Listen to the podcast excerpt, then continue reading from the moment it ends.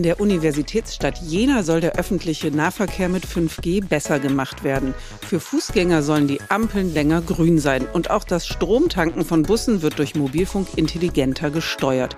Und damit herzlich willkommen bei unserem Telekom Netz Podcast. Mein Name ist Sandra Rohrbach und mein Name ist Georg von Wagner. Hallo auch von mir.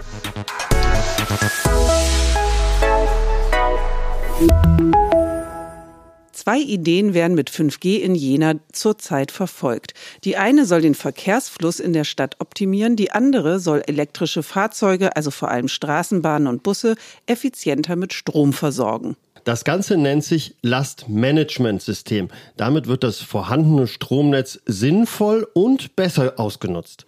Dafür werden die Fahrzeuge über 5G mit dem intelligenten Stromnetz in der Stadt verbunden. Auch können Fahrerinnen und Fahrer von Bussen und Bahnen in Echtzeit Hinweise zu ihrem Fahrverhalten bekommen. Sprich, sie erhalten Tipps, wann sie Gas geben oder bremsen sollen. Dazu Dorothea Prell, sie ist Projektleiterin der Stadt für 5G. Wir geben Ihnen dann quasi über äh, 5G in Echtzeit äh, Hinweise, wann Sie zum Beispiel anfahren oder abbremsen sollen oder wann Sie wie schnell anfahren sollen. Denn das äh, Beschleunigen vor allem verursacht Lastspitzen im Netz, die wir unbedingt vermeiden wollen. Hinzu kommt ein intelligentes Ladesystem für die E-Fahrzeuge des öffentlichen Nahverkehrs. Auch dabei gilt es, Lastspitzen im Stromnetz zu vermeiden. Michael Nagel von der Hochschule Mittweida unterstützt die Stadt Jena beim 5G-Projekt.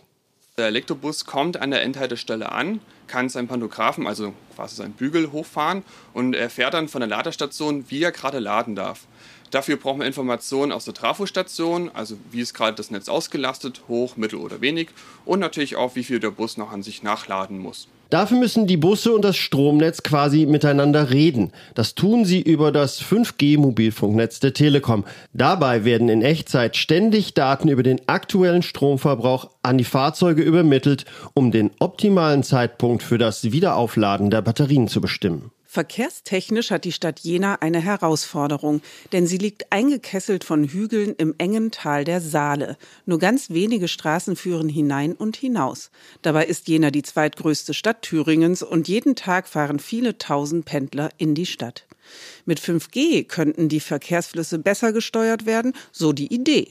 Daten von Ampeln und Verkehrsteilnehmenden müssten dafür zusammenfließen. Dafür haben wir eine Analyse-Software entwickelt, äh, die wir Datenbroker nennen. Und äh, der Datenbroker sammelt, empfängt, äh, analysiert diese Daten und gibt sie schließlich wieder über 5G geeignete Rückkanäle an die Verkehrsteilnehmenden aus. Besondere Aufmerksamkeit wird dabei den Ampeln an großen Kreuzungen gewidmet. Dazu nochmal Dorothea Prell. Die Ampelschaltung ist der Schlüssel für die Lenkung der Verkehrsflüsse in der Stadt. Und wir wollen an verschiedenen Testkreuzungen die dahingehend optimieren, dass sich die Gesamtwartezeit für den Verkehr reduziert. Also dass zum Beispiel eine vollbesetzte Straßenbahn Vorrang hätte vor einigen wenigen PKWs oder zum Beispiel eine ähm, Schulklasse, die eine Straßenkreuzung queren möchte, ähm, eine längere Grünphase über diese multimodale Optimierung erhält. Jena hat sich an das Thema 5G gewagt im Rahmen eines Innovationswettbewerbs des Bundesministeriums für Digitales und Verkehr.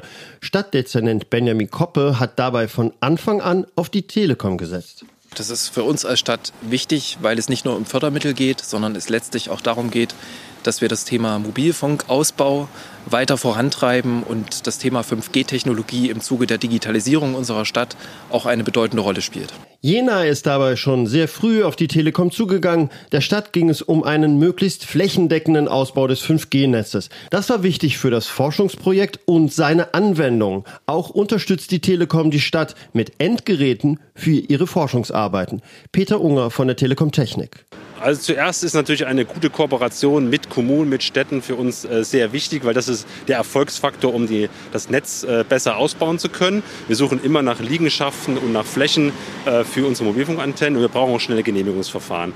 Zum Zweiten, und das ist hier ganz besonders, sehen wir aus den Anwendungen in die Zukunft und wir können dadurch unsere Netze zukünftig noch besser planen und optimieren. Busse und Straßenbahnen in Jena tanken also 5G der Telekom. Und dank der Vernetzung sollen damit alle Verkehrsteilnehmer in Zukunft flüssig durch die Stadt kommen. Vielen Dank fürs Zuhören. Wenn ihr Fragen oder Anregungen habt, schreibt uns unter podcast.telekom.de.